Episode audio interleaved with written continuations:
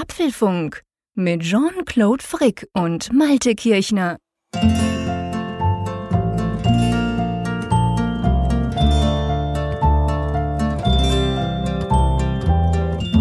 Herzlich willkommen zum Apfelfunk, schon die 22. Ausgabe. Hauen wir euch um die Ohren. Ich, der Jean-Claude Frick in Bern und natürlich auch der Malte, ich sage jetzt mal einfach ganz salopp, an der Nordsee. Hallo Malte. Hallo Jean-Claude. Ähm, wir haben wieder spannende Themen, zumal wir natürlich auch wieder spannendes Feedback haben, neues und auch ein bisschen älteres, welches wir dann durchgehen wollen. Aber wir haben uns als Themen im Moment ausgedacht, ähm, Apple arbeitet an einem TV-Guide für Streaming-Dienste. Kommt das wirklich? Wenn ja, was würde das bedeuten?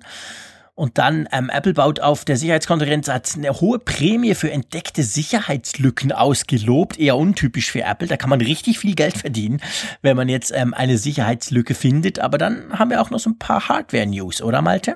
Ja, ein, neu, ein neues MacBook Pro steht am Horizont. Wir hatten ja kürzlich erst darüber gesprochen, was man vom Mac Line-Up momentan halten muss. Und da sind einige spannende Nachrichten da drin, die wir mal besprechen wollen und ja, wo wir mal drüber nachdenken können, was wir denn davon halten würden. Und dann, es ist inzwischen schon fast wöchentlich der Fall, dass wir sagen, hey, eine neue iOS 10 Beta kam raus und natürlich auch WatchOS und natürlich auch macOS Sierra. Aber tatsächlich am Dienstag, wir nehmen das Ganze am Mittwochabend auf, aber am Dienstagabend kam eher untypisch die Beta 5 von iOS 10. Und auch da werden wir mal kurz drüber sprechen. Aber lass uns doch mal anfangen mit dem TV Guide für Streaming-Dienste, an welcher Apple offensichtlich arbeiten soll, wenn man den Gerüchten glauben kann. Malte, worum geht's denn da genau? Ja, augenscheinlich will Apple das erweitern, was ja mit dem Apple TV und der Siri-Steuerung schon so ein bisschen eingeführt wurde.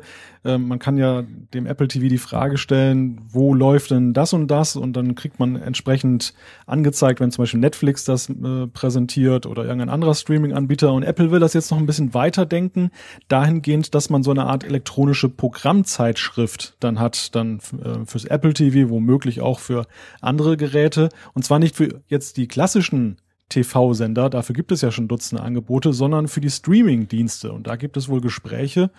Ja, und ich finde, das wäre ja eine wirklich spannende Sache, weil ja, momentan ist es ja schwierig herauszufinden, ähm, welche Serie eigentlich gerade wo läuft. Es gibt zwar so äh, Seiten, die das so ein bisschen aufbereiten, hier und da liest man ja auch mal was, aber ob jetzt gerade die Lieblingsserie bei Netflix läuft, war ja bislang manchmal ein bisschen rätselhaft. Ja, das ist definitiv der Punkt. Also die Streaming-Dienste sind ja schön und gut, aber ihnen allen fehlt genau eigentlich so ein Programmführer, der einem auch so ein bisschen zeigt, wo es hingeht. Und zum Beispiel, was auch verschwindet. Bei Netflix ist es ja nämlich so, das ist ja längst nicht so, dass alles dort drauf bleibt. Also gerade Filme, aber manchmal eben auch ganze Serien, die können durchaus dann mal verschwinden und dann sind sie halt einfach weg.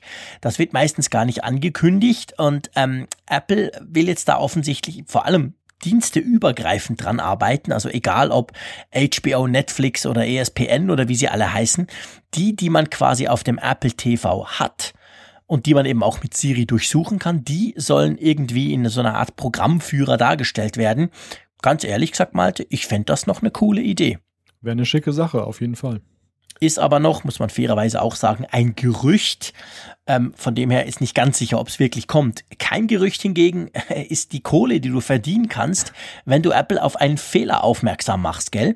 Ja, Apple hat auf einer Sicherheitskonferenz ein, eine Art Keynote gehalten, einen, einen Vortrag und in diesem Zuge dann auch gleich dann Prämien ausgelobt für diejenigen, die es eben hinkriegen, bestimmte Sachen zu knacken. Also da zählt zum Beispiel dann eben der Kern des Betriebssystems von iOS dazu, gleichermaßen aber auch diese, diese, ja, dieser geschützte Bereich, den man da hat im Zusammenhang mit Touch ID und der auf dem Prozessor ist. Und da gibt's dann richtig Kohle für. 200.000 US-Dollar ist da zum Beispiel ausgelobt. Also es lohnt sich richtig. Und es ist insofern ein Novum, weil Apple da in der Beziehung sich ja bislang immer sehr zurückhaltend eigentlich verhalten hat. Also augenscheinlich öffnet man sich da auch so ein bisschen und will auch denke ich mal, auf diese Weise so die Sicherheit dann auch noch erhöhen, indem man sich einfach das Know-how derer zunutze macht, die sich richtig gut damit auskennen. Und denen muss man natürlich auch ein bisschen was bieten.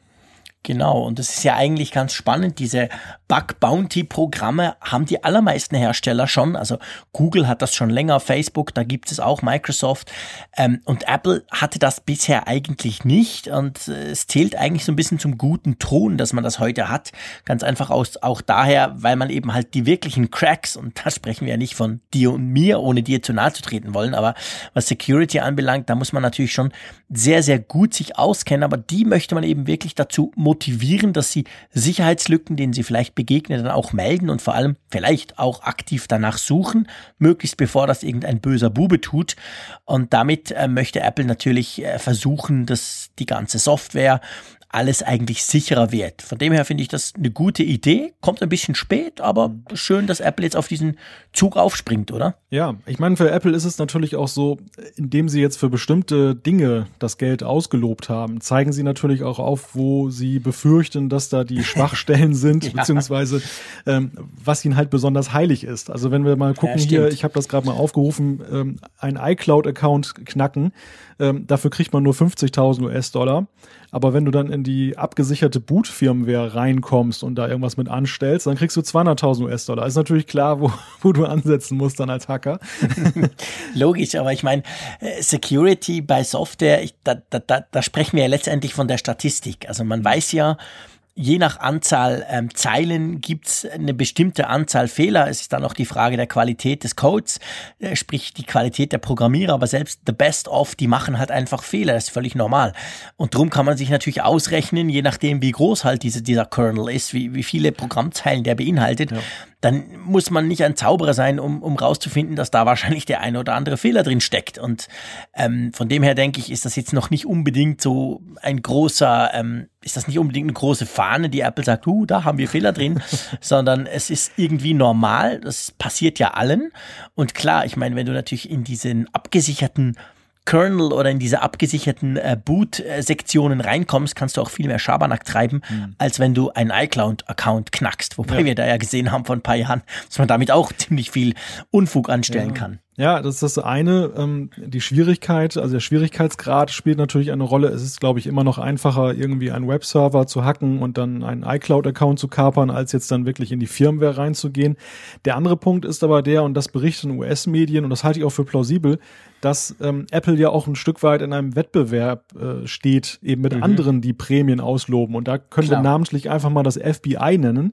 Die, die hatten ja auch mit ihrer Geschichte, wo sie ein Handy knacken wollten, ein iPhone knacken wollten, dann äh, eine Million US-Dollar ausgelobt und ähm, damit das dann geöffnet wird. Und in, diesem Wettbewerb steht Apple. Also ich glaube, das ist auch so ein bisschen eine Reaktion auf diese ganze Geschichte, dass Apple eben versucht, die Leute, die jetzt da was können, die eben helfen können, diese Sicherheitslücken aufzufinden. Und es geht ja letztendlich darum, sie zu schließen, dass sie sie auf ihre Seite ziehen, frühzeitig, bevor dieser Fall kommt, dass dann wieder irgendeine Behörde etwas will und die äh, lobt dann viel mehr Geld aus und hat natürlich in dem Moment auch eben einen Erfolg, ein Erfolg, der für Apple dann schwierig ist, weil sie dann natürlich dann erstmal ja dumm dastehen mit einem offenen Scheunentor und müssen dann ein Update nachziehen. Denn es ist ja so, nicht nur die Hacker können es ja nutzen oder beziehungsweise nicht nur jetzt die Behörden, die es dann eben ausloben, sondern dann hat man ja wirklich eine Schwachstelle gefunden, die auch eben andere nutzen können. Ja, da hast du völlig recht. Das ist natürlich auch ein ganz ein wichtiger Punkt. Also der Wettbewerb nicht nur unter anderen Firmen, sondern eben ganz genau auch gegen die Behörden, die ja am liebsten immer alles knacken und die dafür hast du jetzt gerade schön äh, erklärt, ja auch ziemlich viel Kohle in die Hand nehmen, um sowas zu machen. Also, naja, spannend. Mal schauen, wie sich das weiterentwickelt, ob wir da überhaupt was mitkriegen von. Es kommen ja immer mal wieder Updates. Ganz aktuell war es, glaube ich, 934 letzte Woche und da heißt ja dann immer übliche Sicherheitsbehebungen, Updates. Es steht ja nie genau, was da genau ge gefixt wurde. Man kann eigentlich eher so drauf gehen, je schneller die Updates kommen, wenn die plötzlich einfach so aufschlagen, denkt man, hups, war wahrscheinlich was Wichtiges. Aber das wird natürlich nie öffentlich kommuniziert. Von dem her denke ich, unter Umständen werden sie auch nicht ganz öffentlich sagen, hey, dem haben wir jetzt 200.000 Dollar gezahlt, oder? Ich denke auch nicht, nein. Aber ganz öffentlich gab es die iOS 10 Beta 5. Naja, fast öffentlich für die, für die, die einen Developer-Account haben, aber die Public Beta dürfte heute oder morgen noch aufschlagen zeigt uns iOS 10, wir haben es letzte Woche schon gesagt, wir können es diese Woche gleich nochmal sagen, ist auf gutem Weg, oder? Das Ding wird langsam fertig. Das geht jetzt langsam in die Endrunde und wir mhm. sehen ja auch eben daran, dass Apple jetzt so die Schlagzahl etwas erhöht hat, gleichwohl auch die Zahl der Features jetzt nicht äh, größer geworden ist, beziehungsweise eben es nur kleine Schritte sind.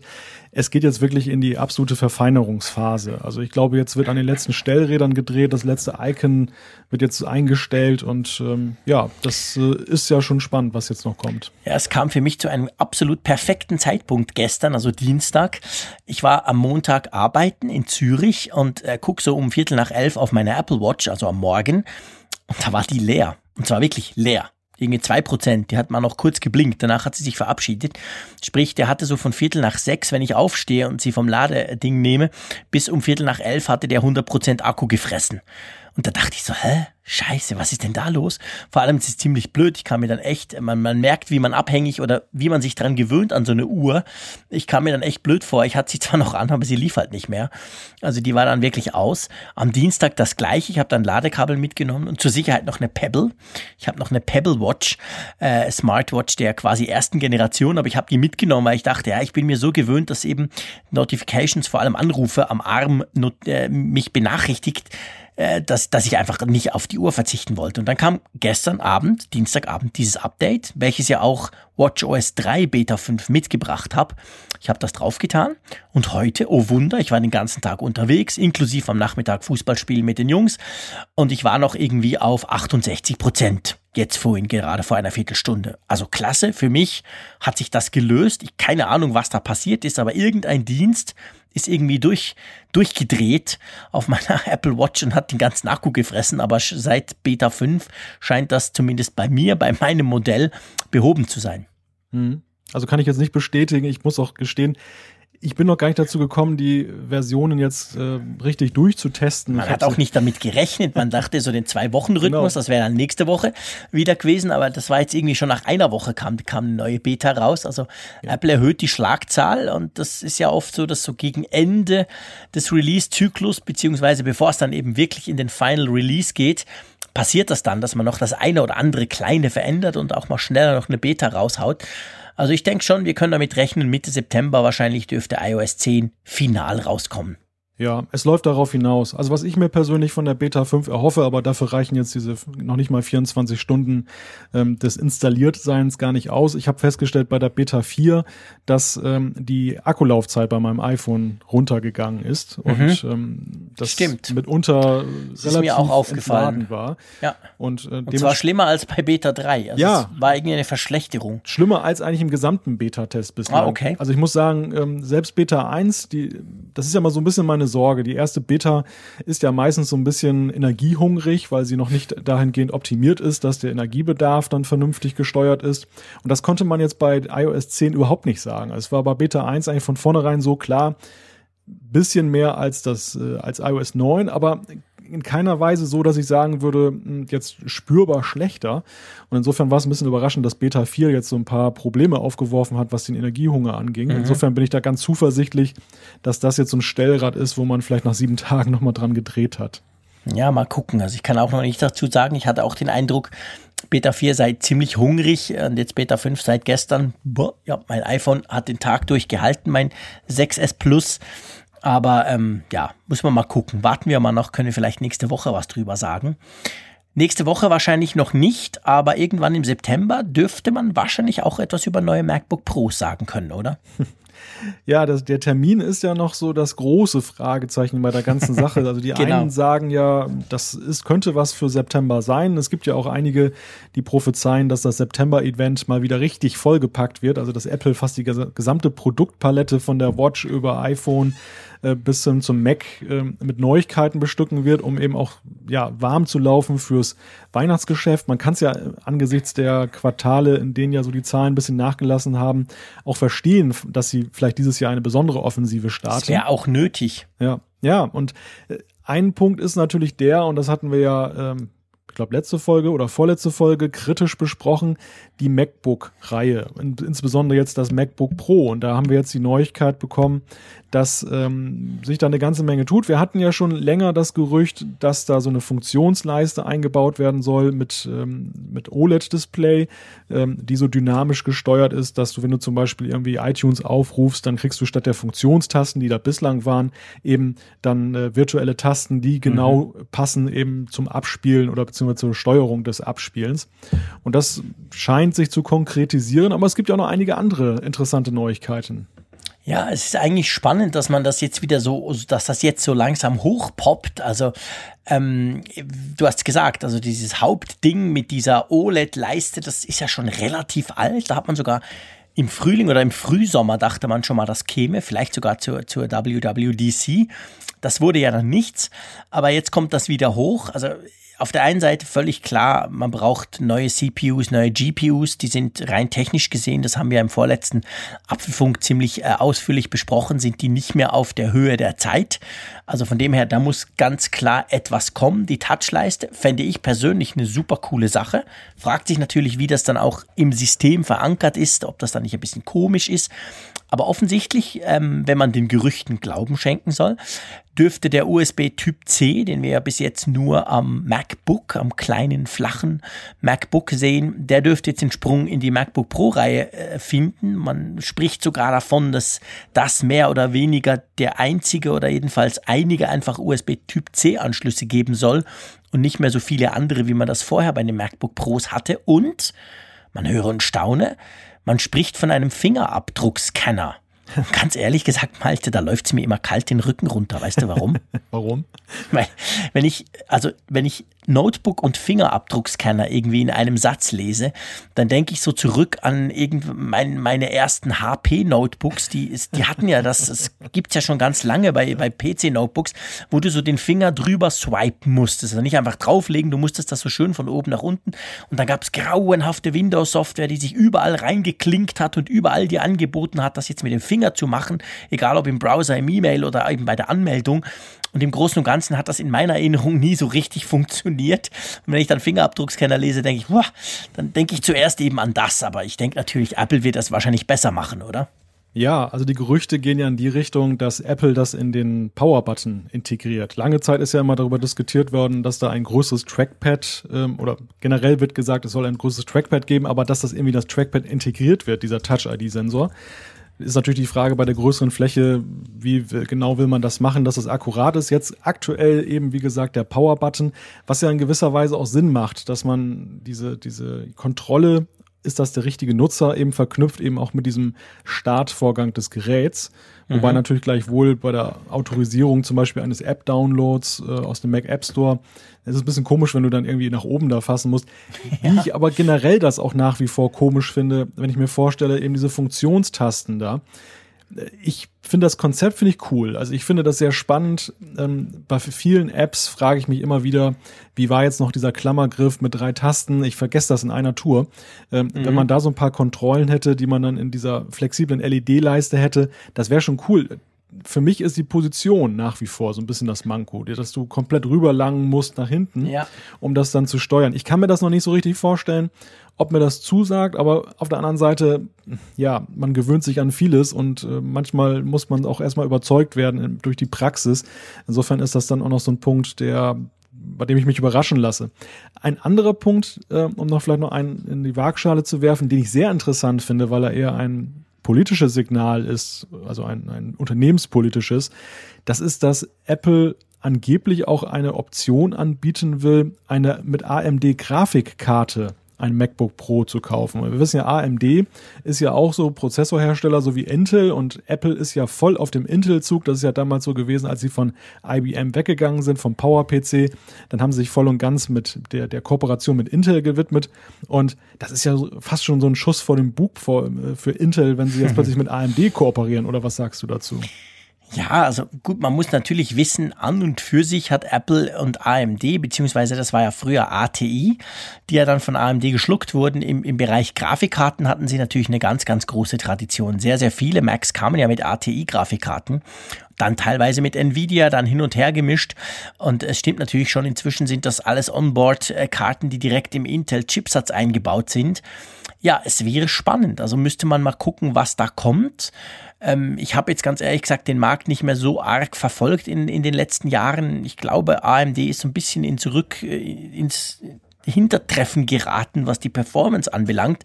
Wobei klar, die, die, die, die integrierten Chipsatzgrafiken sind immer langsamer als eine externe. Ähm, ich glaube, das könnte schon auch sein, dass sich Apple wieder ein bisschen breiter aufstellt, weil man konnte ja verschiedentlich lesen, das ist nicht nur von Apple, das war auch bei anderen Herstellern so, dass die Hersteller mit Intel so ein bisschen unzufrieden waren, weil ja die neuen Prozessorgenerationen, das war letztes Jahr so, es war dieses Jahr so, äh, ich sag mal, ziemlich spät kamen, dann vielleicht nicht unbedingt all die Erwartungen ähm, erfüllen konnten, die die Hardwarehersteller an Intel hatten. Ähm, ja, spannend. Also vielleicht sagt sich Apple da, hey komm, wir gucken doch mal auch noch ein bisschen auf die, auf die Konkurrenz, stellen uns da breiter auf. Ich meine, das ganz große Gerücht, welches sagt, dass es irgendwann mal ein MacBook geben wird, das dann mit ARM-Prozessoren, also quasi mhm. den, den Mobile-Prozessoren, die man sonst im iPad hat, ähm, funktionieren wird, also von der, von, der, von der Logik her auf diesen Chipsätzen basiert, das ist ja auch ein Gerücht, was uns seit Jahren verfolgt, gell? Das werden wir nicht mehr los. Also das mit den ARM-Chips, in der Tat, das, das, das begleitet uns seit Jahren. Das wirft natürlich viele Fragen auf, wie genau man das realisieren möchte, damit man nicht so einen Unzustand bekommt wie bei Microsoft eben mit, mit Windows und, und ähm, äh, dass du plötzlich dann verschiedene Prozessor Architekturen hast, die du bedienen musst und dann funktioniert App X dann nur auf der einen Schiene genau. und nicht auf der anderen Schiene. Äh, sowas, das wäre natürlich der Super-GAU für Apple, das darf nicht passieren. Und insofern ist die Hürde, dass sie sagen, wir gehen auf die ARM-Chips, wo sie ja selber ja Know-how haben in der, in der Entwicklung eines solchen Prozessors, schon extrem hoch. Was ich ja glaube ist, und ähm, da würde ich das gerne nochmal den Faden aufgreifen mit AMD, es könnte natürlich so ein bisschen auch so ein Warnschuss sein, dass sie eben liebäugeln, auch den Chip-Hersteller zu wechseln. AMD soll ja auch, was die Prozessoren angeht, waren sie immer ein bisschen hinter Intel, aber sie sollen jetzt doch ein bisschen auch wieder aufschließen, weil Intel ja nun eben dieses Problem hat mit Skylake. Sie kommen da nicht so richtig aus den Schuhen. Und ähm, das ist ja manchmal auch, wenn man so Großkunde ist wie Apple, auch so ein Zeichen an Intel, so jetzt müsst ihr wirklich mal Gas geben. Und ich habe jetzt aktuell auch gelesen, dass das Intel wohl jetzt angekündigt hat, dass man eben doch wieder in diesen TikTok-Rhythmus zurückkehren könnte, von dem man ja glaubte, dass er gar nicht mehr schaffbar ist. Mhm. Und dass diese nächste Generation nach Skylake, das soll wohl, glaube ich, KB Lake heißen. Also das soll dann schon wieder fristgemäß kommen und dann ist ja wieder Friede, Freude, Eierkuchen ähm, manchmal kann man ja sowas auch ein bisschen beschleunigen, indem man dann eben sagt, klar, oh, AMD hat auch nette Prozessoren, können wir als klar. Apple auch mal kaufen. Apple ist natürlich der AA quasi, der AAA-Kunde, wenn du so willst. Und ähm, es war eine Riesengeschichte, als sie zu Apple, zu Intel ging, ja ganz generell. Und ähm, das könnte natürlich auch ein politisches Manöver sein, genau wie du sagst, dass man halt so sagt, hey, es gibt ja noch andere und damit Intel unter Druck setzt und dann mal guckt, was passiert. Also auf jeden Fall definitiv, Apple ist wie andere auch nicht ganz zufrieden mit Intel, hat aber, muss man fairerweise sagen, ja auch lange nichts mehr gemacht. Also wir sind ja beim, gerade beim MacBook Pro nicht nur eine, sondern fast zwei Generationen eigentlich hinten, hinterher mit den Chipsätzen, beziehungsweise mit den Prozessoren. Also es ist definitiv an der Zeit, da was zu machen und das sieht so aus, als komme das vielleicht noch zum Zeitpunkt, Malte. Denkst du wirklich, Apple macht die riesen mega Ultra-Show, alles an einem Event und haut quasi die ganze Produktpalette neu raus? Oder denkst du, es gibt so klassisch iPhone, Keynote, danach vielleicht Apple Watch gleichzeitig und danach irgendwie ein paar Wochen nix und dann vielleicht eine kleinere Sache mit den MacBooks? Was denkst du? Also wenn ich darauf eine treffsichere Antwort liefern könnte, dann wäre ich wahrscheinlich nächstes Jahr als Apple-Analyst groß gefragt in der Weltgeschichte. Ähm, ganz schwierige Frage. Ich glaube, das, das hat zwei Dimensionen. Die eine ist natürlich die, ist die Fertigung soweit? Also kriegt man das jetzt hin? Ist man wirklich Mhm. so weit, dass man eben das in Serie geben kann mit dem neuen MacBook Pro, was ja augenscheinlich eben auch in vielerlei Hinsicht sich unterscheidet eben von den Vorgängergeräten. Auch der sogenannte Footprint, also die, die Maße des Gerätes, sollen sich geändert haben. Und das ist Mhm. natürlich schon ähm, ziemlich elementarer Part der Produktion. Also da muss man wirklich größere Maschinen umstellen als sonst. Da ist es eben nicht damit getan, eine Platine neu zu bestücken, sondern da ändert sich ja alles. Und ähm, da fehlt mir ehrlich gesagt so ein bisschen der Blick dafür, inwieweit Apple da, wie schnell sie agieren können, um dann auch die entsprechenden Stückzahlen zu machen. Was ja dafür spricht, dass da schnell was kommen könnte, ist, dass ähm, dieses Gerücht oder dass die ersten ähm, Leaks, die ersten Fotos von dieser, dieser neuen Funktionsleiste uns ja schon vor einigen Monaten untergekommen sind. Mhm. Wir haben ja schon sehr früh darüber gesprochen. Insofern, da scheint ja schon einiges in Gange zu sein. Da gab es auch schon lange Prototypen, womöglich auch schon Vorserienmodelle. Insofern produktionstechnisch denkbar, was die Frage angeht, ob es ihnen gut zu Gesicht stünde, das zu tun. Da würde ich ganz klar sagen, ja.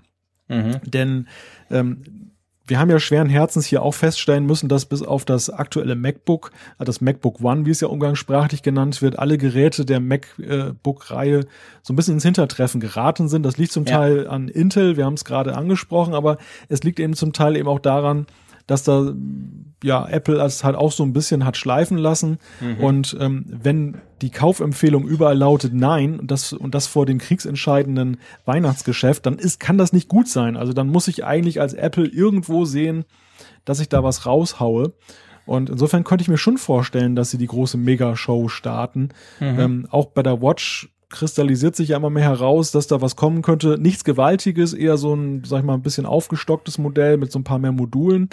Aber ähm, genug Stoff, sage ich mal, um wirklich wieder so ein zwei Stunden oder zweieinhalb Stunden Event dann abzuliefern, dass man eben dann auch groß in die Schlagzeilen gerät zum wichtigsten Quartal des Jahres. Also ich sehe das genau wie du. Klar, ge gerade auch unter dem Bezug, wenn man vielleicht das iPhone 7 jetzt designtechnisch nicht als komplett neu anschaut, was sicher viele Leute enttäuschen wird, äh, dass man dann vielleicht sagt, hey, aber wir machen eigentlich alles aufs Mal und ähm, ich denke auch, Apple hat eigentlich nicht die Zeit, da noch mal ein paar Wochen zu warten und dann mit den MacBooks zu kommen, sondern es würde eigentlich Sinn machen, das in einer großen Mega-Hammer-Show zu präsentieren, aber puh, na gut, mal warten wir es mal ab. Man spricht ja von Anfang, Mitte ähm, September, irgendwie so 10., 12., 13. ist ja im Moment so ein bisschen am rumgeistern. Mal schauen. Also spannend dürfte das auf jeden Fall werden, das Event. Was sagst du denn eigentlich dazu? Das war ja auch so ein Gerücht der letzten Woche, dass das äh, iPhone 2017, wir werfen da jetzt einen ganz weiten Blick voraus, ähm, ein komplett aus Glas bestehendes Modell sein könnte.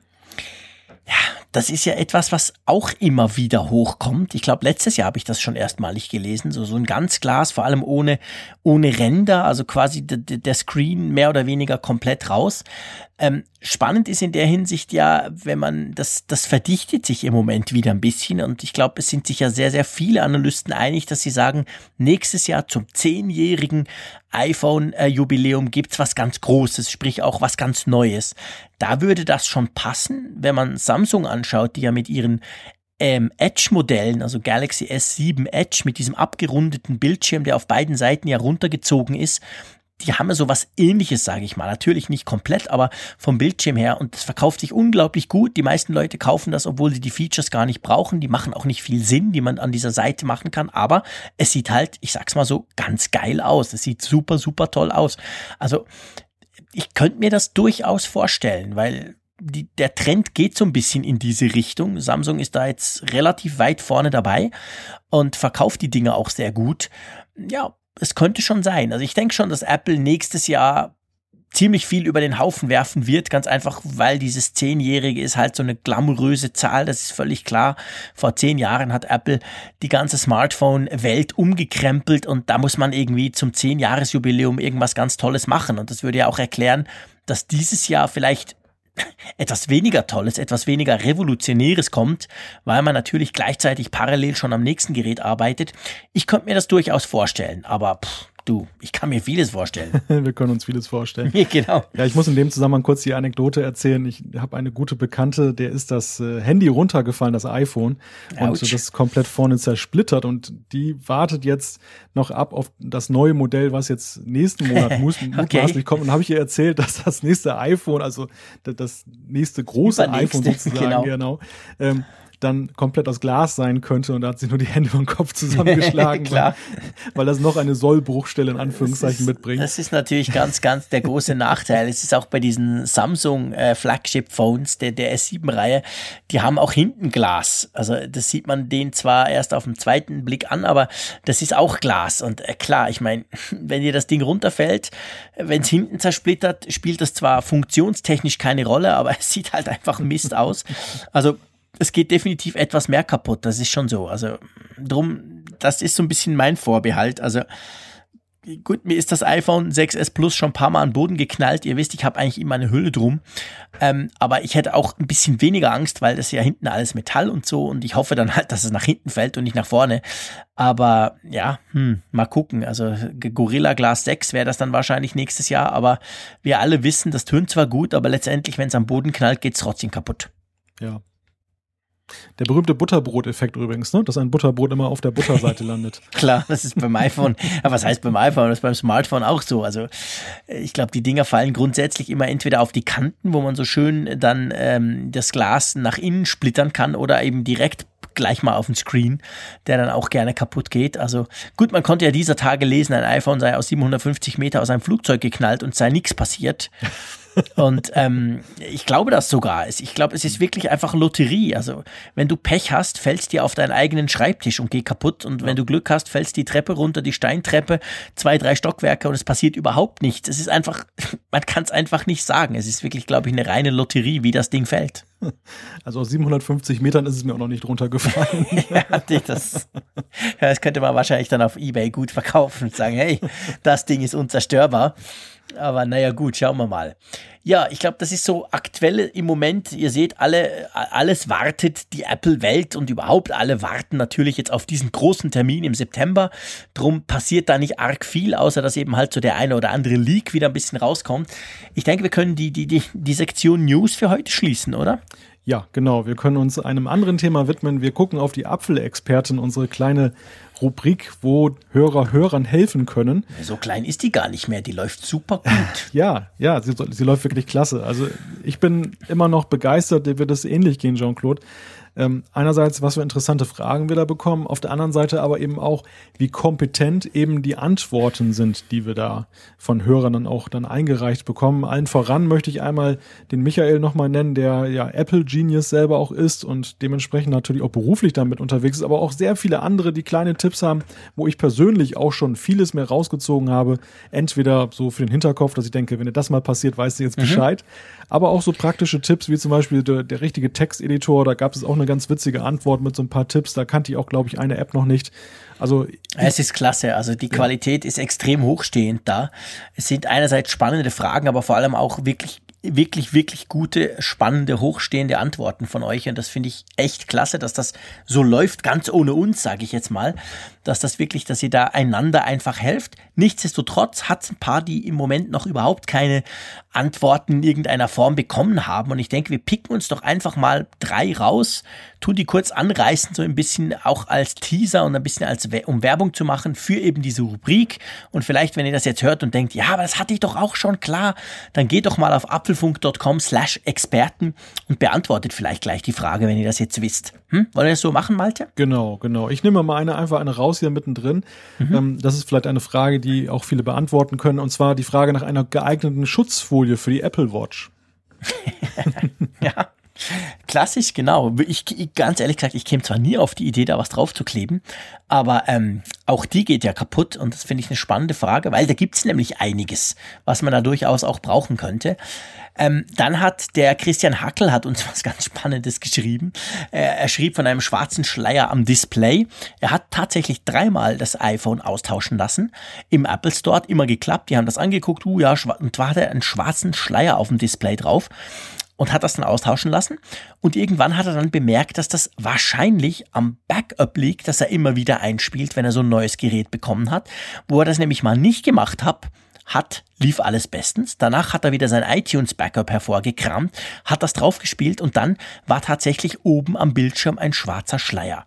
Finde ich extrem rätselhaft, der Apple Store auch. Die haben es bis jetzt immer brav getauscht. Er schreibt aber selber, es sei ihm langsam peinlich, das zum vierten Mal zu tauschen, weil er tatsächlich das Gefühl hat, vielleicht liegt es an seinem Backup. Vielleicht kennt das einer, das Phänomen. Schaut mal bei uns vorbei, da könnt ihr ihm vielleicht etwas schreiben. Und dann habe ich hier noch eine Frage von Andreas, die steht auch schon seit drei Wochen unbeantwortet herum, scheint also ein kniffliges Problem zu sein. Der Andreas, der hat ein Android-Handy und ein iPad und äh, er möchte dann auf seinem vorhandenen Laserdrucker von beiden Geräten aus drucken. Und da fragt er halt, welcher Print-Server kann denn sowohl AirPrint, dieses Apple-Verfahren, und andererseits Google Cloud Print? Mhm. Okay. Ich muss ganz ehrlich gestehen, dass ich praktisch nie drucke. Ich bin so, ich bin so wirklich ein Digitalmensch. Ich schimpfe mich selber ja auch Digitalmensch und ich hasse es zu drucken. Ganz einfach, weil es meistens nicht klappt. Entweder kommt es verkehrt raus, es kommt gar nicht raus, irgendwas fehlt, der Druckauftrag geht irgendwo in den Tiefen des Netzwerks verloren. Ich bin so ein bisschen ein, ein Druckerhasser, könnte man fast sagen, darum versuche ich das Drucken immer zu umgehen. Kleine Anekdote, ich arbeite jetzt seit einigen Wochen an einem neuen Ort und ich habe tatsächlich noch nie was ausgedruckt. Am Dienstag wollte ich mal und habe gemerkt, ah, okay, man kann da drucken und damit den Badge zum Drucker laufen und der, das kommt dann einfach bei dem Drucker raus, wo man steht. Also ihr seht, ich drucke relativ selten, ähm, aber trotzdem natürlich eine spannende Frage, gerade weil ähm, diese quasi dieses multiple Android und iOS das unterstützt haben müsste. Ich denke so aus dem Bauch raus, das müssten doch die modernen Drucker eigentlich einigermaßen hinkriegen. Aber ja, mal schauen. Schaut mal auf apfelfunk.com slash Experten. Da hat es immer solche spannenden Fragen, natürlich auch spannende Antworten. Und wenn ihr selber eine Frage habt, haut die doch mal dort rein. Mal gucken, ob etwas von unserer Community beantwortet werden kann. Und wir werden ab und zu da mal natürlich, wir werfen sowieso immer einen Blick rein, aber ab und zu werden wir mal die eine oder andere Frage rausholen. Aber Malte, wir haben ja auch noch 39 Seiten von anderen Fragen, oder? Beziehungsweise Feedback. Ja, es waren ja auch schon mal über 40. Also ja, genau, wir arbeiten dran. Wir arbeiten beständig dran. Es geht nicht in großen Schritten voran, aber in kleinen immerhin. Und äh, eine aktuelle Zuschrift, die kommt von dem Michael, unserem Apple Genius, nenne ich ihn jetzt mal. unser Apple Genius, also genau. auf unser. Und er hat uns äh, einmal äh, Dank geschickt dann für unseren Podcast und die Apfelfunk-Website und äh, gerade die Apfelexperten, wo er ja auch dann sehr äh, aktiv unterwegs ist, mehrmals am Tag, besucht er sogar die Seite und, und es ist für ihn auch, schreibt er, riesen Input, den er bekommt. Also möglicherweise hilft ihm das auch so ein bisschen auf seiner Arbeit weiter, weil ja auch viele dieser Themen, die von unseren Hörern gebracht werden, sind ja eben klassische Verbraucherthemen, womit mhm. eben die Leute auch in den Apple Store kommen. Und er fragt uns, und das ist eine Frage, die wir ab und an schon mal bekommen haben, ähm, ob es denn auch eine Möglichkeit gibt, uns finanziell zu unterstützen. Ähm, er möchte halt irgendwie ähm, ja, sich erkenntlich zeigen dafür, dass wir den Apfelfunk machen. Er, er schreibt, das ist ja äh, die Unterhaltung der Seite und der, den besten Podcast rund um Apple. Ich verneige mich für dieses Lob. Dank vielmals, Michael. Ja, Qualität hat ihren Preis und ihr beiden habt es sowas von verdient, dass wir uns als Zuhörer bei euch bedanken und euch supporten. Ja, Jean-Claude, also Dank ist immer hoch willkommen, auf jeden Fall schon mal. Also da freuen wir uns über jede Zuschrift, die wir bekommen. Klar, definitiv. Dank ist sowieso, wir freuen uns sowieso über jede Zuschrift. Das ist wirklich tatsächlich ein ganz großer Motivator auch für uns. Das haben wir auch schon ein paar Mal gesagt. Ähm, finanziell sind wir natürlich sowieso immer am Darben, wir Armen. Nein, Quatsch, stimmt überhaupt nicht. Aber ähm, ganz ehrlich gesagt, und ihr seht auch, wie gut wir uns immer vorbereiten. Wir haben ein wunderbares Skript, aber wir sprechen das vorher nicht ab, damit so ein bisschen dieser Live-Charakter in diesem Podcast auch rüberkommen soll. Von dem her gesehen, äh, erwischt mich das jetzt auf dem halb falschen Fuß, Malte. Müssen wir, wollen wir uns da mal was überlegen? So ein kleiner Paypal-Button oder Flatter oder was denkst du? Lass uns das mal ganz öffentlich jetzt hier quasi die Apfelfunk-Interner nach außen kehren. Ja äh, habe ich mir bis jetzt tatsächlich noch nie überlegt. Also vielleicht von meiner Seite aus, der Apfelfunk selbstverständlich war nie gedacht als irgendwie eine Einkommensquelle oder so. Wir waren tatsächlich erstaunt vom Erfolg, auch von den Downloadzahlen sind wir immer noch. Es läuft wirklich super gut. Wir sind ja in den Charts immer mega gut ähm, positioniert. Aber nichtsdestotrotz, wir machen das ja nicht, um irgendwie Geld zu verdienen. Aber klar, Hosting kostet, die ganzen Geschichten kosten, die Zeit lassen wir mal außen vor. Ähm, was denkst du, Malte? Wollen wir da was tun? Also ich gebe die Frage natürlich auch an die Hörer weiter. Äh, würdet ihr das vielleicht sogar unterstützen? Oder kommt euch das da ein bisschen komisch vor, wenn da plötzlich so ein PayPal-Button auf unserer Seite ähm, erscheint oder so?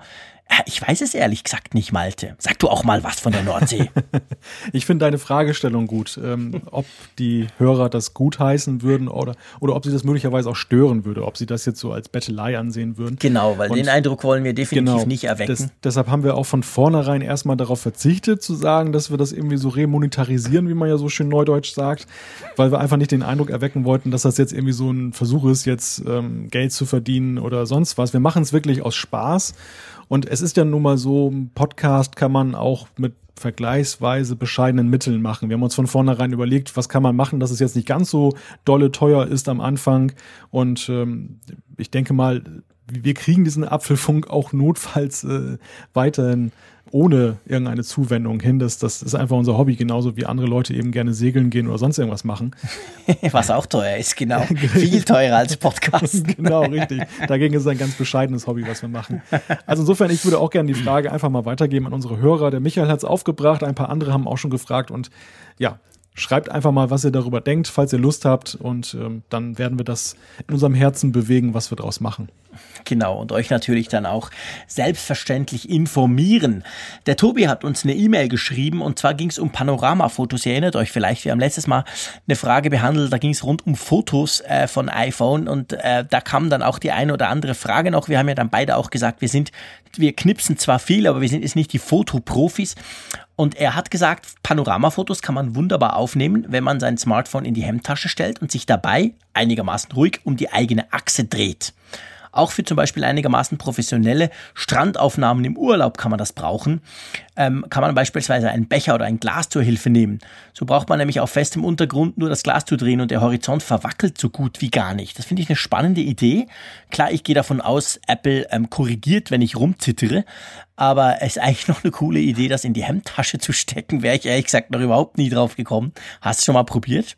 Ich habe das bislang nicht probiert. Ich finde den, den Tipp aber ziemlich cool, weil ich kürzlich auch über Panoramafotografie gelesen habe, dass diese Bewegung, die du normalerweise machst, dass du das Handy vor dir hältst, mhm. dadurch ähm, veränderst du ja auch so ein bisschen den Punkt, von dem aus du dann fotografierst. Also das soll, so habe ich gelesen, dann so ein bisschen das Panoramabild verzehren, während dieser Tipp mit der Hemdtasche, wo du dich ja auf einem Punkt bewegst, mhm das könnte möglicherweise eben dazu beitragen, dass die Bilder dann perspektivisch noch ein bisschen besser werden. Insofern ziemlich cool.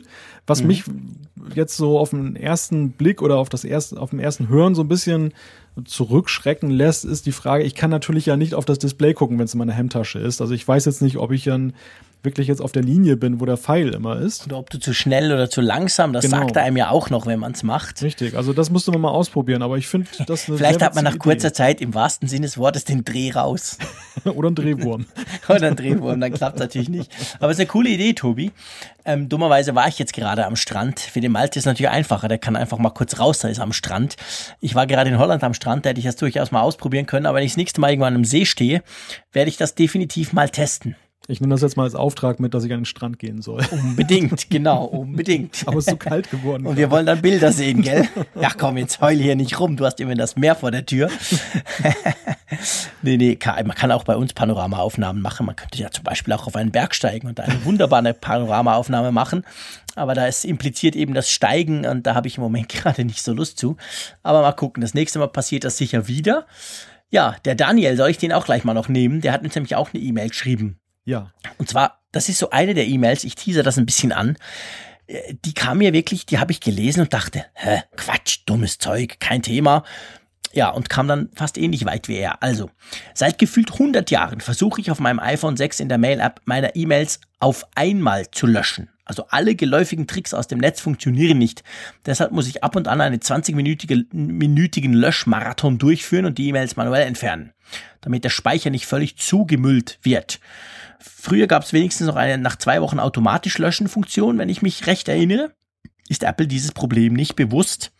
Vielleicht mal ganz generell die Frage, löschst du deine E-Mails? Nein. Gut, ich auch nicht. Mache ich nie. Ich habe ich hab alles auch bei Google und da hat man ja mehr oder weniger unbegrenzten Platz. Von dem her lösche ich nie. Ich archiviere höchstens oder schiebe einfach weg.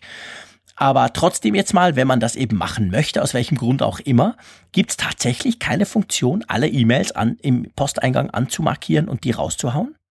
Ja, gute Frage. Da ich ja noch nicht lösche, weiß ich das so aus dem, okay. aus dem Stegreif auch nicht. Also ich habe es mal probiert ja. und äh, so einfach direkt. Man kann natürlich alles markieren, aber das ist immer, immer nur das, was du siehst. Also es sind nicht alle alle, sondern halt einfach die Darstellung, die du quasi siehst. Aber alle, alle, alle kann man, glaube ich, tatsächlich nicht löschen.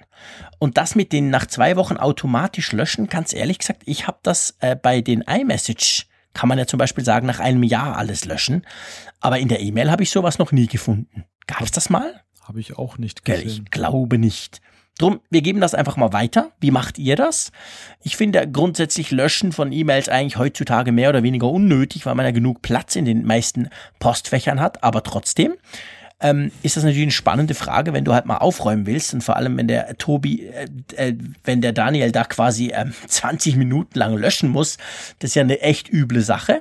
Ich gebe das einfach mal raus an unsere Community und an unsere Hörerschaft. Vielleicht wisst ihr, wie man das macht auf dem iPhone, das muss natürlich sein. Also nicht irgendwie auf dem PC oder, oder via Webbrowser, sondern direkt auf dem iPhone. Geht das? Und wenn ja, wie macht ihr das? Lasst uns das, meldet uns das und dann würden wir das das nächste Mal dann auflösen, okay? Oh, oh, Jean-Claude. Ich glaube, du bist da gerade in einen großen Fettnapf reingelatscht sozusagen, Warum? denn das ist, glaube ich, eine fast schon religiöse Frage, wie man seine Inbox verwaltet. Da gibt es nämlich diese. Ich habe ja nicht Zero gefragt, Inbox, wie man die Jünger. Inbox verwaltet. Ich habe nur gefragt, wie man E-Mails löscht. okay. genau, die Frage will ich eigentlich nicht beantwortet haben, weil da hast du völlig recht. Da gibt's, da gibt's verschiedenste Lager, ja. Die sich da zum Teil ja massiv bekriegen, weil sie das Gefühl haben, nur ihre Art sei die einzig richtige. Das halte ich alles für relativ großen Quatsch. Jeder soll es so machen, wie er selber damit am besten zu Schlage kommt. Nee, also hier geht's wirklich nur um die Frage, kann man alles einfach löschen, möglichst einfach oder nicht? Punkt. Genau. Ich gehe mal weiter zu der nächsten Zuschrift, die kommt von Marcel über E-Mail und Marcel, der hatte uns ein Homescreen geschickt. Wir haben ja noch unsere Homescreen-Galerie, wo schon, ja, ich weiß gar nicht wie viele, das sind mehrere Dutzend Homescreens, die wir da versammelt haben. Immer wieder kommt mal einer reingetrudelt und wir, wir stellen den da noch rein. Es lohnt sich also gelegentlich da mal reinzugucken und er schreibt uns dann noch in dem Zusammenhang, dass äh, das Wallpaper, was er auf seinem Homescreen hat, da gibt es eine extra App für, die heißt WLPPR. Und dort gibt es dann so tolle Luftaufnahmen der Erde äh, von diversen Raumfahrtinstituten. Also definitiv ein Blick wert und dementsprechend diesen Tipp geben wir gerne weiter an alle, die das interessiert. Und in dem Zusammenhang weist er auch noch darauf hin, und diesen Tipp haben wir auch schon von ein, zwei Hörern bekommen, deshalb einfach mal zusammengefasst an der Stelle, dass äh, es ja natürlich auch noch andere Seiten gibt, die Homescreens äh, sammeln und präsentieren. Und eine, die da sehr populär ist, ist eben homescreen.me. Ähm, dort kann man ebenfalls seine Homescreens von iPhone und Apple Watch hochladen, mit Freunden auf Twitter und Facebook teilen, sowie die von anderen Benutzern anschauen und bewerten. Also wer nicht genug kriegen kann, Jean-Claude, der kann ja auch dort mal vorbeigucken. Es ist schön, dass du mich erwähnst. Ich bin ja ein absoluter Wallpaper-Freak. Ihr wisst das vielleicht. Ich glaube, ich habe das hier schon mal öffentlich gemacht. So alle zwei, drei Wochen muss ich meine Wallpaper Wallpapers ändern. Ich finde das super spannend und ich mache das auch meistens mit Apps und ich habe diese WLPPR-App vorher nicht gekannt und muss wirklich sagen, da hat wunderschöne Aufnahmen drin. Das ist ganz cool. An dieser Stelle, Marcel, vielen Dank. Das ist jetzt eine App, die ist auf meinem iPhone drauf und die wird relativ häufig aufgerufen, wenn ich das Gefühl habe, ich muss mal wieder mein Bild ändern. Coole Sache, definitiv. Der Michael hat uns auch eine E-Mail geschrieben und zwar, da ging es darum, dass wir, ähm, ähm, ich habe ja mal gesagt, in der Folge 12, das ist schon sehr lange her, ähm, habe ich mal gesagt, dass ich finde, ähm, iOS ohne Jailbreaks, das, also Jailbreaks sei eigentlich nicht nötig und dass auf iOS ohne Jailbreak keine Apps abseits des Apple App Stores per Sideload installiert werden können. Und er sagt aber, also ich habe ja gesagt, dass man das nicht kann und bei Android kann man das ja Download von unbekannten Quellen und so. Und dem Schratter sagt er, dem kann ich nicht zustimmen. Apple bietet über das Developer Enterprise Programm die Möglichkeit an, Enterprise Apps am App Store vorbei, also genau eben per Sideload aufs Gerät auszurollen. Die Funktion war ursprünglich, wie der Name schon suggeriert, für Firmenkunden gedacht, kann aber eben auch so gebraucht werden. Ähm, man braucht nur einen entsprechenden Enterprise Account und ein Apple Enterprise Zertifikat und dann kann man das eigentlich so machen. Stimmt natürlich, Michael, da hast du völlig recht. Also ich habe das, äh, war da ein bisschen vorschnell quasi. Man kann das tun. Ich denke nur, der normale Benutzer wird wahrscheinlich selten damit in Berührung kommen. Oder wie siehst du das, Malte? Ja, ist sicherlich so ein, so ein Punkt, der eher dann Firmennutzer betrifft. Und dann kann man das natürlich dann noch so eben mitnehmen, den Effekt. Aber du hast recht, also für den Privatnutzer ist das jetzt nicht die große Option, denke ich. Ja, aber er schreibt dann später, und da hat, da hat er schon nicht ganz unrecht, also mir geht es nicht so, aber das heißt ja nichts. Äh, er schreibt, dass es halt viele Leute gibt, weil es gibt offensichtlich Apps, die über ein Enterprise Certificate installiert werden können, weil man kann damit ja quasi ganz viele eben dann auch verteilen und dass es offensichtlich Apps gibt wie VShare, AppCake, Zeusmus und App Addict, die man dann eben genauso, ähm, die das quasi anbieten, dass man Apps dann eben darüber installieren kann und das sei natürlich grundsätzlich gefährlich, weil man halt nicht genau weiß, was man untergejubelt kriegt. Da bin ich dann wieder bei dir, Michael, das ist genau der Punkt. Haben wir letztes Mal äh, damals auch besprochen, dass es halt relativ gefährlich ist, genau wie auch beim Jailbreak selber, aber trotzdem spannender Input, weil weil man kann das machen und gerade im Firmenumfeld wird das auch gemacht.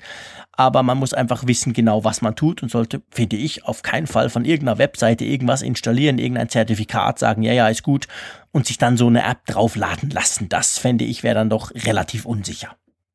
Genau. Ich mache mal weiter mit dem Mike aus Stuttgart. Der hat uns eine E-Mail geschrieben und ähm, schreibt als viel Podcast-Hörer, der vorwiegend im Auto hört, habe ich den ein oder anderen Podcast-Client ausprobiert, unter anderem Overcast, Castro und andere. Und leider sind die Apps auf der Apple Watch alles andere als performant und zuverlässig. Sie brauchen ewig, bis sie geladen sind, stürzen hin und wieder ab und haben teils eine große Latenz. Bin jetzt nach langem Hin und Her wieder zu der Apple Podcast App gewechselt und ähm, seine Frage ist, warum bringt Apple für seine eigene Podcast-App eigentlich keinen Watch-Support heraus? Ist mir da etwas entgangen? Wollen Sie das noch nachreichen?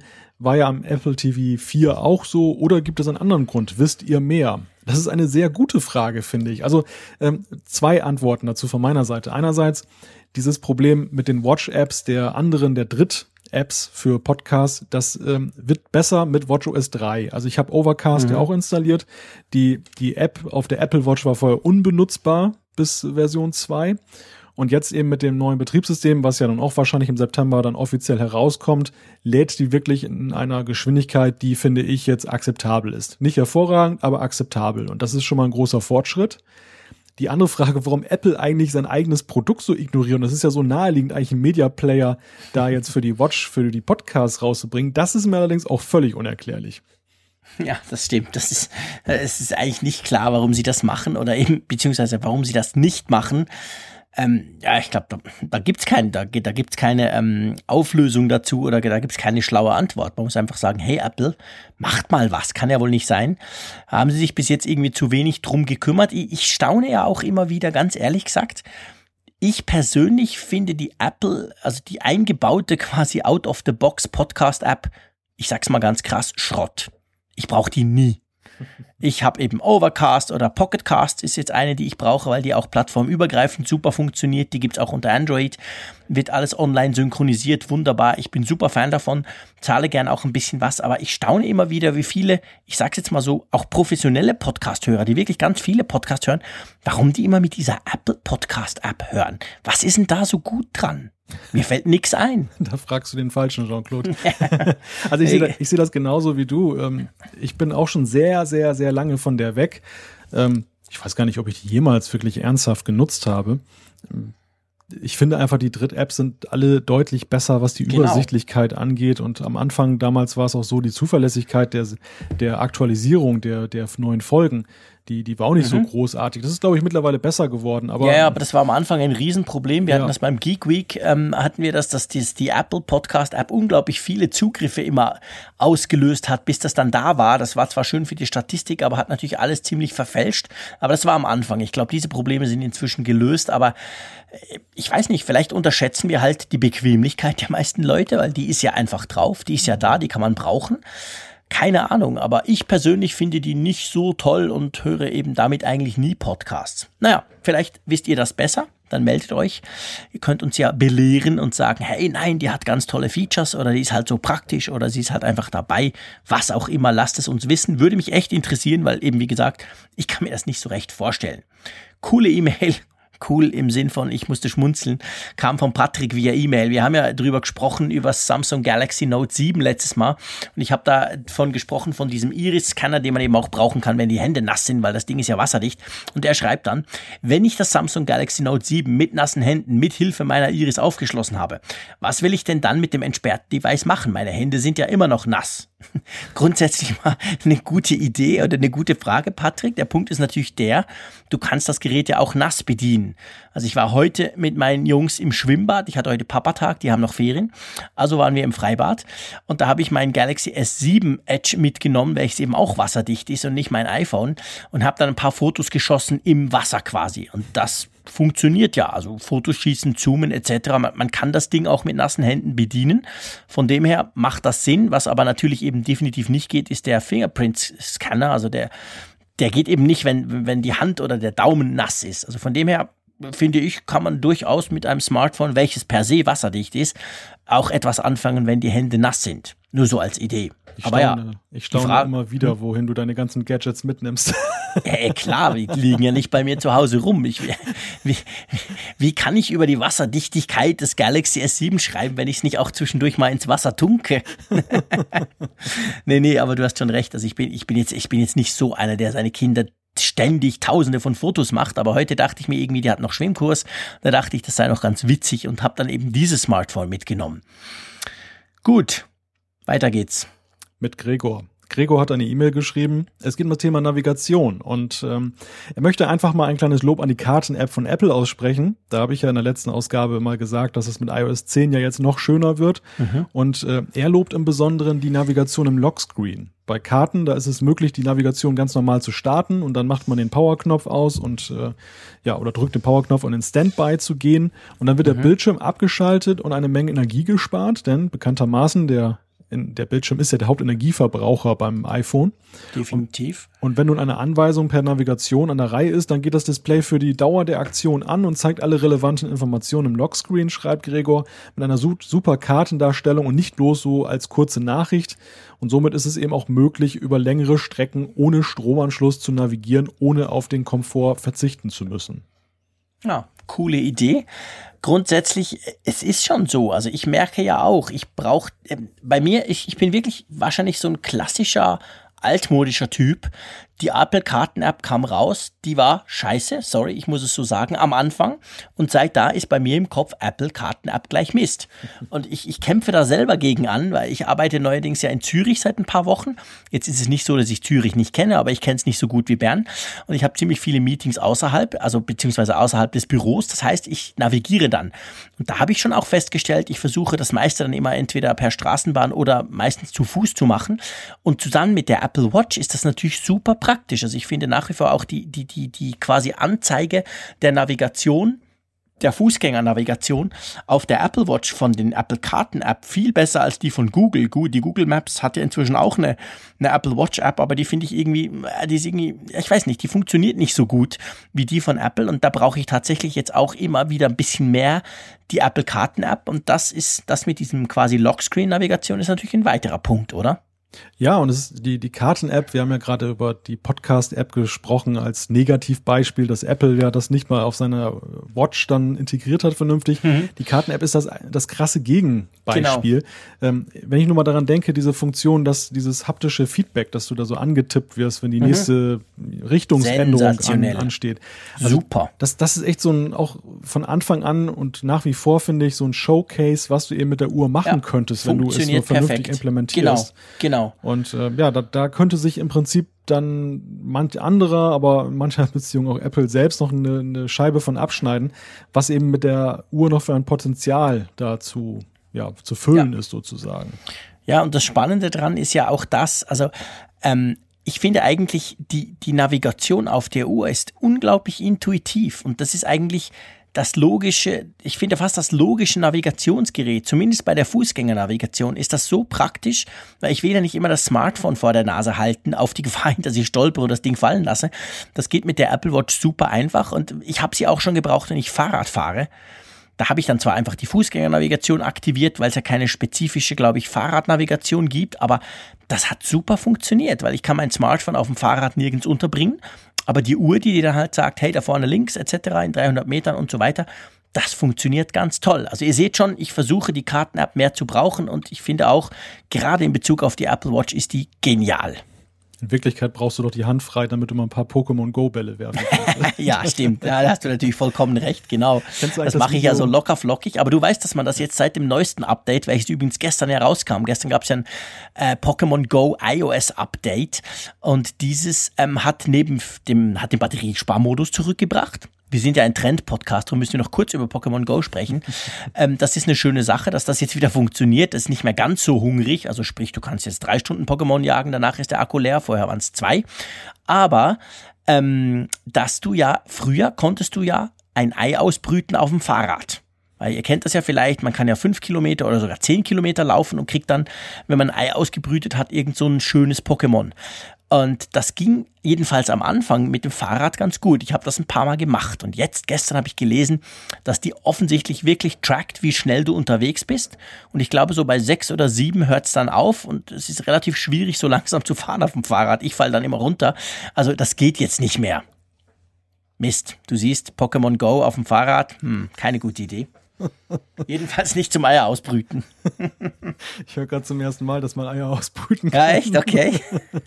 Dann frage ich dich auch nicht nach, nach deinem Pokémon Go-Level in dem Fall. Besser nicht, besser okay. nicht. Kennst, kennst du eigentlich dieses Video, was da momentan in sozialen Netzwerken kursiert, wo irgendwelche Scherzbolde mit so einem Lieferwagen vorfahren, in so einem Pikachu-Kostüm dann rausspringen und die Leute, die dann da so auf offener Straße ja, spielen, das, mit so einem hey, Ball abwerfen? Malte, natürlich kenne ich das. Das ist Basel Tourismus, welches dieses Video so. hat produzieren lassen. Und das ging ja unglaublich viral. Das war so eines dieser Beispiele. Man kann es halt einfach nicht planen, aber das ging ja durch die Decke. Die haben innerhalb weniger Stunden zig Millionen Views gehabt. Die ganze Welt hat drüber geschrieben. RTL hat ein Fernsehteam nach Basel geschickt und hat mit der PR-Agentur gesprochen. Ähm, die haben das tatsächlich gemacht, genau. Das ist quasi so umgekehrt. Die, die Pokémons schlagen zurück und werfen dann große, also echte Bälle auf Leute. Und das Ganze ein witziges Video, welches eigentlich, und das scheint bei dir vorbeigegangen zu sein, eigentlich für Basel werben sollte. Das ist so eine Tourismusaktion. okay. Sehr schön. cool. Gut, dass du es aufgeklärt hast. Ja, siehst du. Wenn da schon mal was Cleveres kommt aus der Schweizer Tourismusecke, das ist doch eine schöne Sache.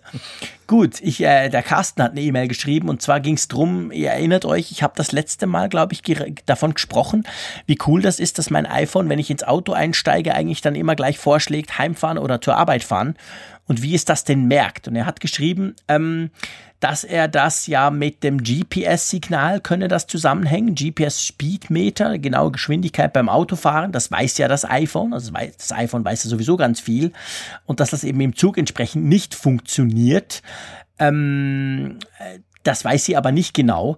Auch die Google Maps App schreibt da, ähm, ist der Standort nicht genau, sondern hinkt sehr weit hinterher. Also wenn er Zug fährt, sagt er, sagt er quasi, ist das Problem, dass er GPS eigentlich gar nicht brauchen kann, weil das nämlich viel zu langsam ist. Beim Autofahren offensichtlich sei die Geschwindigkeit aber viel besser. Und ähm, wisst ihr, womit das zu tun haben könnte? Weil er eigentlich müsste auf Zugstrecken auch GPS-Signal sein, oder? Also sprich im Zug keines oder nur sehr verzögertes GPS-Signal. Beim Auto hingegen funktioniert's. Ähm, ich habe da so eine Vermutung, Malte. Erzähl. ähm, ich könnte mir vorstellen, letztendlich ist es ja so, er spricht ja von Google Maps oder von der Apple Karten App und die braucht ja Internet. Also sprich, das GPS-Signal ist ja schön und gut, aber letztendlich musst du es ja dann umrechnen und, und gucken, wo du bist und dann in der Karte das darstellen. Ich könnte mir vorstellen, dass das das Problem ist, weil wenn du im Zug schnell fährst, haben wir generell das Problem, dass wir mit Internet ist ja so ein bisschen schwierig ab einer gewissen Geschwindigkeit. In Deutschland ja sowieso, auch bei uns in der Schweiz klappt es nicht immer so ganz gut. Im Auto ist das ein bisschen besser, weil zumindest wir Schweizer sind im Auto langsamer unterwegs. Ähm, ich weiß nicht, vielleicht hängt es auch damit zusammen oder was denkst du? Denkbar ist das natürlich. Ähm, meine naheliegende Vermutung wäre ja erstmal, dass eine, eine GPS-Speedmesser-App einfach die Koordinaten nimmt, ähm, irgendwie dann die Differenz ermittelt und daraus dann irgendwie die Geschwindigkeit ableitet. Dann wäre ja eigentlich die Internetverbindung nicht so. Ja, stimmt. Tragend. Da muss er das eigentlich an und für sich nicht machen. Ja, insofern, Aber, insofern würde ich eher vermuten, dass die Bauform eines klassischen genau. Waggons vielleicht dazu beiträgt. Faradayischer Käfig und so. Wir ja. haben halt schlechten Empfang im Zug. Genau. Das kennen wir auch, wenn wir telefonieren wollen. Genau. Oder dass die Scheiben irgendwie beschichtet sind, damit ähm, ja, die, die das Passagiere dann, dann, nicht so irgendwie den den, den Sonnenstrahlen so ausgesetzt sind, irgendetwas so in der Richtung und was dann eben dann in Anführungszeichen als Kollateralschaden dann eben auch das GPS-Signal betrifft. Mhm. Mhm. Ich glaube, du hast recht, das dürfte ziemlich sicher das, das der Punkt sein, dass einfach der Empfang viel schlechter ist in den Zügen als im Auto. Drum bauen sie auch Repeater ein, damit zumindest das Mobilfunksignal dann nach innen weitergegeben werden kann und verstärkt werden kann, weil die Züge eben sehr stark abgeschirmt sind, genau. Stimmt, stimmt, das ist auch noch ein wichtiger Hinweis. Das ist ja auch so ein Phänomen, was man erlebt, dass man durch Großstädte fährt und trotzdem irgendwie kein vernünftiges genau, Signal hat. Genau, ganz genau. Ja, dann machen wir mal weiter mit Tobias. Der hat über E-Mail geschrieben und es geht um die Frage, ähm, Jean-Claude hatte ja erwähnt, dass sein iPhone ihn immer daran erinnert, wo sein Auto steht. Und ähm, ich hatte erwähnt, dass mich mein iPhone noch nie an irgendwas erinnert hat.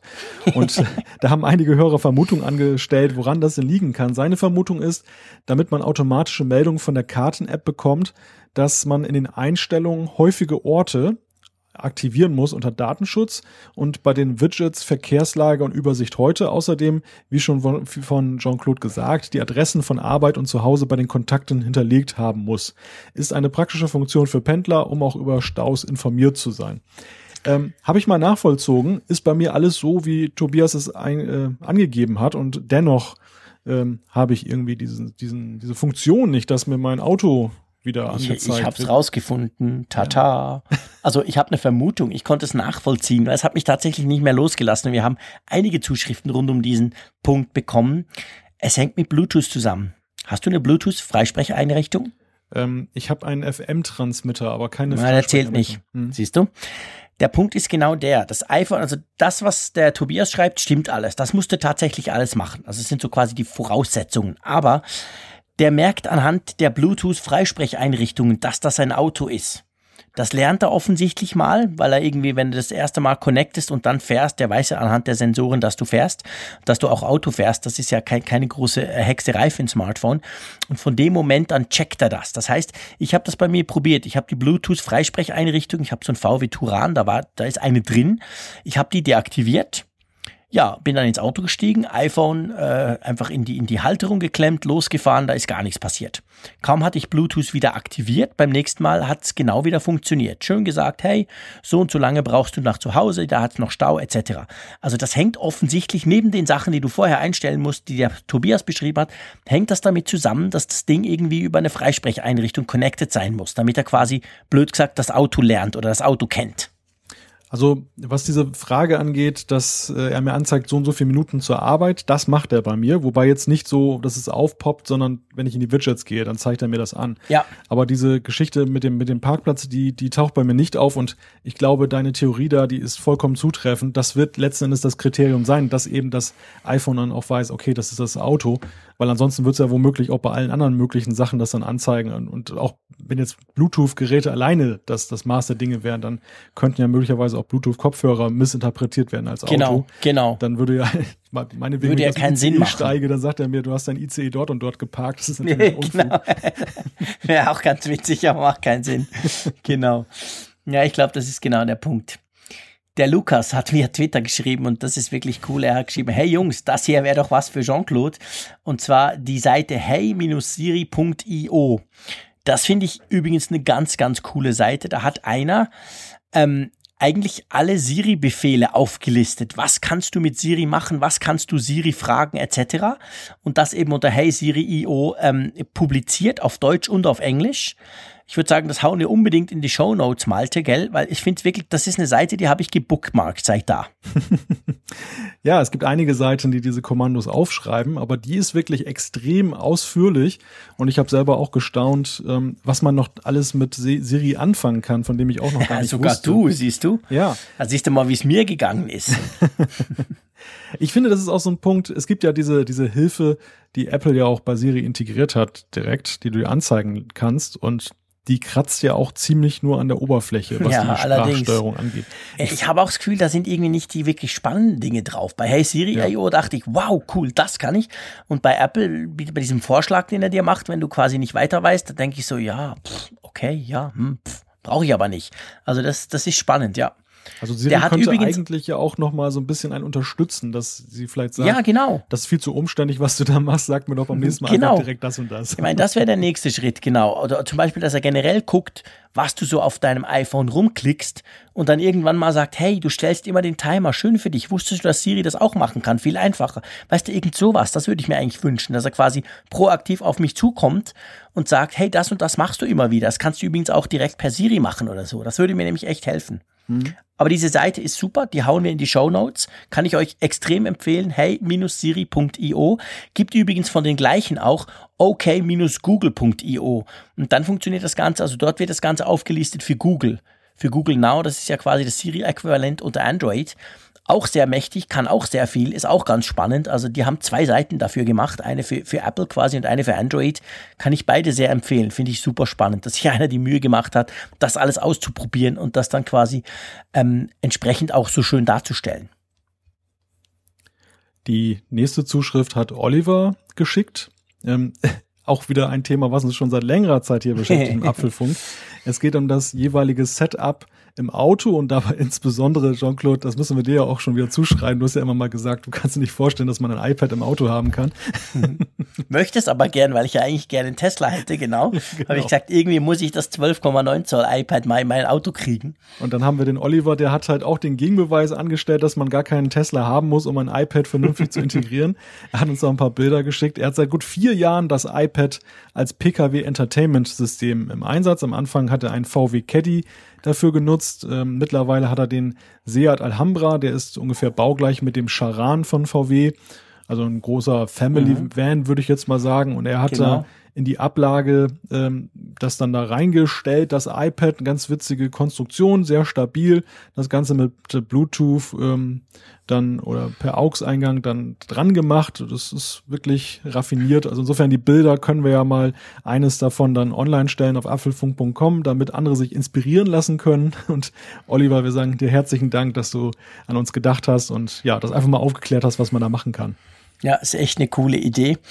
Eben, ich habe ja einen VW Touran, da müsste das eigentlich auch gehen. Das Fach ist plus minus ähnlich. Und wenn er gesagt hat, er hat es im Caddy gemacht, der ist, der ist sehr noch baugleicher mit dem Touran. Also das müsste eigentlich klappen. Also ich muss jetzt echt wirklich mal mein iPad nehmen und das hier versuchen einzubauen. Ich schicke euch dann auch ein Foto. Der äh, Swiss in Hongkong via Twitter, das ist der Daniel, haben wir auch schon davon gesprochen, den ich gut kenne, hat geschrieben, mache ich etwas falsch oder synchronisiert die Ad iTunes Podcast App einfach wirklich nur, worauf sie gerade so Lust hat? Also das ist ja die Apple Podcast App, die wir vorhin gerade zerrissen haben. Ich würde sagen, ja, passt, oder? Ist einfach Mist, das Ding, oder? Wird so sein, ja. Also äh, Daniel, ich kann es dir nicht sagen, weil genau das ist der Punkt. Wir wissen es nicht, weil wir sie nicht brauchen. Aber das ist nur eine der Meldungen, die ich eben früher immer wieder bekommen habe. Ja, die synchronisiert nicht oder sie hat gar keine Lust, die zeigt keine neuen Folgen an und so weiter. Also ja, ich kann zu dieser App leider nichts Positives sagen. Dann haben wir noch einen Oliver, der uns per E-Mail geschrieben hat. Ähm, liegt auch schon ein bisschen weit zurück, geht auch um Ausgabe 12. Ähm, es geht um das Thema Apfelfunk und Games. Wir hatten ja damals, äh, um den Hintergrund kurz aufzuklären, die Zuschrift von Oliver, dass ähm, er den Apfelfunk von der Arbeit aus nicht aufrufen kann, weil wir als Stimmt, weil wir Games, genau, klassifiziert genau, sind. genau, genau. Und ähm, ja, er klärt es nochmal auf, die Firma, für die er arbeitet, ist nicht direkt die kleinste Firma, circa 90.000 interne Mitarbeiter und ein paar tausend externe. Ja, Mit British Understatement hat er das gesagt, nicht gerade die kleinste, ein okay. typisches äh, deutsches mittelständisches Unternehmen. Genau. KMU. Und äh, es gibt also eine nennenswerte IT-Abteilung und im firmeninternen Proxy-Server gibt es offensichtlich einen Filter, der über Listen diverse Seiten sperrt. Die Pflege dieser Liste wird mit Sicherheit auch von irgendwo zugekauft sein, vermutet er. Sowas macht man ja nicht selbst. Ja, und irgendwo bei den Zulieferern hat einer gesagt, der Apfelfunk ist Games. Tja, das ist natürlich heftig, aber zum Glück sind wir ein Podcast. Das heißt, wir haben zwar eine super schöne Webseite. An dieser Seite vielleicht auch mal, an dieser Stelle vielleicht auch mal ein herzlicher Dank an Malte. Der ist nämlich der Webmaster von apfelfunk.com. Der macht das alles so schön. Ich quassel ja eigentlich nur. Und ähm, wir, wir haben ja, wir sind ja ein Podcast. Das heißt, er kann uns natürlich auch eben per ähm, Podcast-App hören und hört uns dann, aber er kann leider nicht auf unsere Webseite drauf. Ja, leider. Tja. Wollen wir noch eine reinnehmen? Ja, klar, komm, wir nehmen noch eine rein. Ähm, und zwar äh, schreibt der Klaus via Twitter, Video hat Vorteile, aber ich finde hier Audio viel besser das ist wahrscheinlich auch was Älteres. Man kann ja Sondersendungen machen. CarPlay, Radios, Vorteile zum Beispiel. Wir haben, glaube ich, mal drüber gesprochen, über Podcast und über eben Video, was man halt mhm. so alles hin und her machen könnte. Genau. Und er sagt, man kann ja Sondersendungen machen. Und ich finde, ich finde ja Audio auch besser. Klar, darum machen wir ja Podcast. Nee, ist, ist ganz klar. Also ich finde Podcast, das kann man halt eben im Autofahren hören, man kann es im Zug hören, man kann vielleicht daneben noch was anderes machen oder man kann sich berieseln lassen, man kann das auf sich wirken lassen. Video ja, Video musst du halt aktiv gucken, da machst du nicht so allzu viel daneben noch. Und ich finde auch irgendwie, bei mir zumindest ist es so, dass Podcasts meistens die Inhalte eher hängen bleiben, als wenn ich ein Video dazu gucke. Wie ist denn das bei dir? Ist das bei dir auch so? Ja, ich finde Video. Hörst du überhaupt Podcasts? Ich? Nein, überhaupt nicht schon. Nee, geil, das kennst du gar nicht, gehört. genau. Du wusstest gar nicht, was das ist, bevor wir das jetzt hier gemacht haben. Danke für die Aufklärung. Ja, ich bin, ich bin jetzt im Bilde. Nein, ja, Spaß Quatsch. beiseite. Ähm, ich finde, Videos, das muss irgendeinen Sinn machen. Mhm. Also das muss einen Sinn ergeben, dass ich mir einen Videopodcast angucke und da einfach nur so Leute sitzen zu sehen, die da vor sich her quatschen, habe ich bislang nicht so wirklich den Reiz drin gesehen. Ich meine, vielleicht gibt es äh, Hörer oder Zuschauer, für die das einfach dann einen, einen Wert hat. Ich will das auch nicht absprechen. Ähm, der Mensch lebt ja auch so ein bisschen von Mimik und Gestik und das kannst du natürlich dann darüber transportieren. Wir müssen hingegen ja alleine mit unserer Stimme punkten. Wir müssen ja unseren ganzen Charme hier ausspielen, dass die Leute uns als liebenswert erachten. Genau, das versuchen wir seit 22 Folgen. mehr, mehr oder weniger erfolglos, nein, Spaß beiseite. das hast du zugesagt. Ich sage nichts dazu.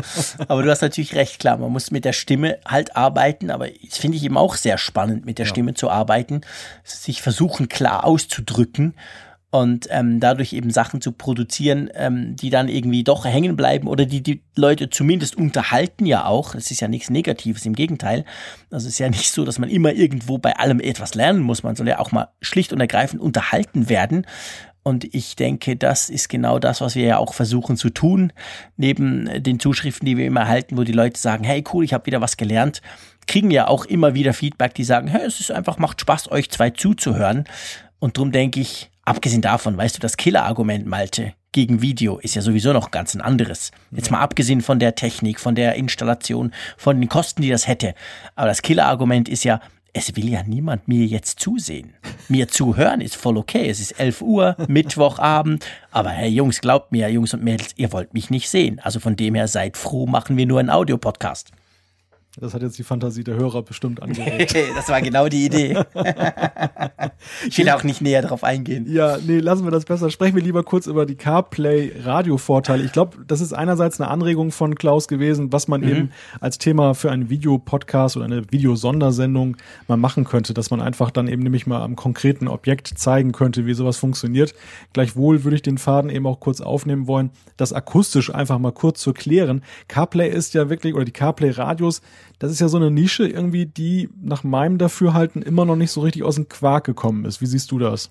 Ja, ich sehe das ähnlich. Ich meine, das Problem ist halt ganz generell. Wir haben ja im Auto, haben wir ja eigentlich schon seit Jahren, äh, ich, ich erinnere mich noch, früher habe ich meine Radios im Auto selber ausgetauscht. Ich habe mir irgendein Auto gekauft, das waren damals noch irgendwelche Occasionswagen, also Gebrauchtwagen.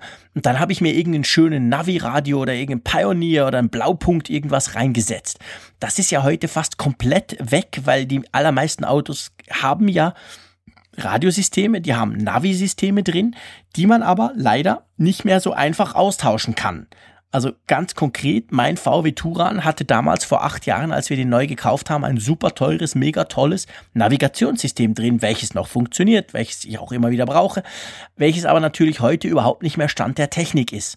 Das Ding aber auszutauschen gegen ein aktuelleres Modell ist, ist nicht gerade ein Ding der Unmöglichkeit, aber kostet so viel, dass ich mir dann echt überlegen kann, gleich ein neues Auto zu kaufen. Und ich glaube, ein bisschen da genau liegt das Problem. Ich meine, CarPlay ist inzwischen schon in der zweiten oder dritten Generation ja bei gewissen Autoherstellern verbaut. Aber niemand wechselt ja sein Auto nur, weil er jetzt quasi das Entertainment-System gerne abgedatet hätte. Ein Kollege von mir hat den ganz neuen Turan. Hey, der sieht von außen gleich aus, der ist mehr oder weniger, so wie ich das Auto brauche, genau gleich. Also es wäre niemals ein Grund für mich zu wechseln. Meiner funktioniert und läuft und alles Bene. Aber das Entertainment-System ist klasse, ist genial, kann CarPlay, kann Android Car, kann all die Dinge. Das hätte ich echt gern, aber ich habe keine Chance, das auszutauschen. Und ich denke, das ist vielleicht so ein bisschen der Punkt. Also man, man, man nagelt sich halt fest. Und wenn du, wenn du gerne Skoda fährst und Skoda halt nicht CarPlay unterstützt, tja, dann hast du es halt nicht. Also ich glaube, dort ist wirklich, da ist in dem Sinn kein freier Markt. Oder wie siehst du das? Mhm. Ja, du, du wirst fest genagelt, würde ich eher sagen. Genau, genau. Weil die Autohersteller, ich persönlich fahre ein Peugeot und ähm, mhm. da ist das gleiche Problem in kariert. Da ist so ein relativ überkommenes altes Radio drin, das aber dermaßen eng verwoben ist mit diesem ja, genau. Auto. Sowohl, sage ich mal, was den Einbau angeht, das, das ist so in so einer Mittelkonsole, die so ein bisschen ja, ja, genau. ist. Genau. Das heißt, wenn ich das da rausnehme und pack da was Neues rein, dann sieht es erstmal blöd aus. Und zum anderen hast du eben dann am Lenkrad dann auch so eine Fernsteuerung in Anführungszeichen, mhm.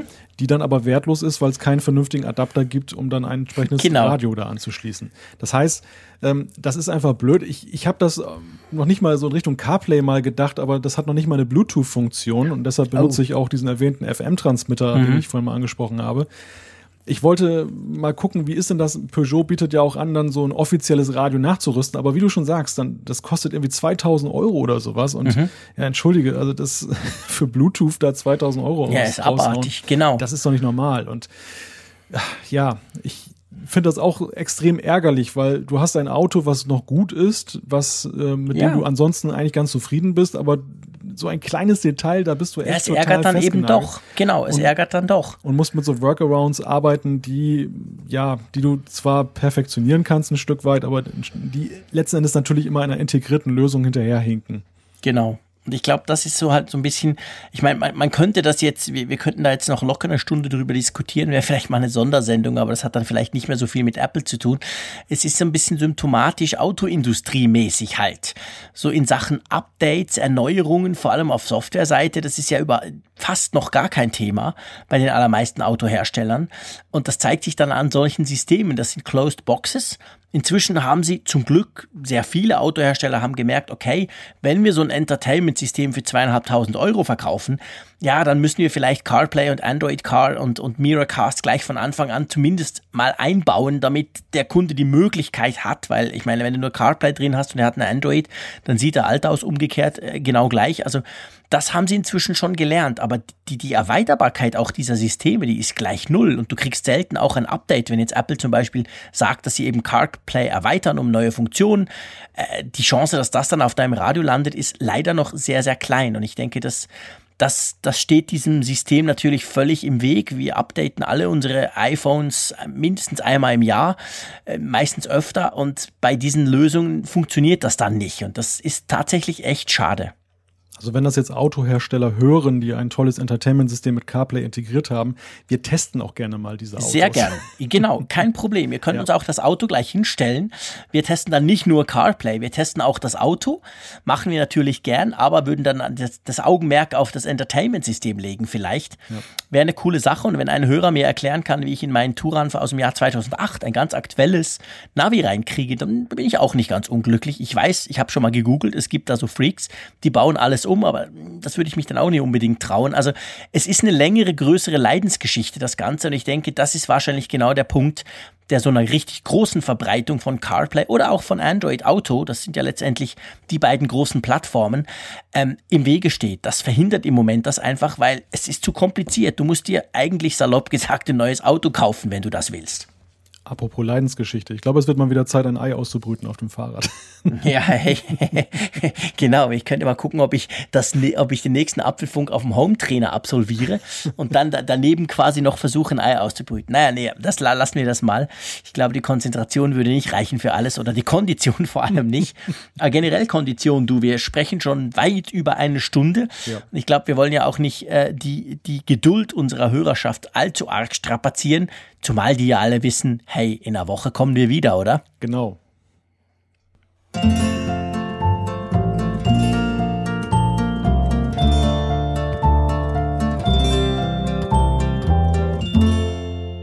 Apfelfunk, der Podcast über Apple-Themen.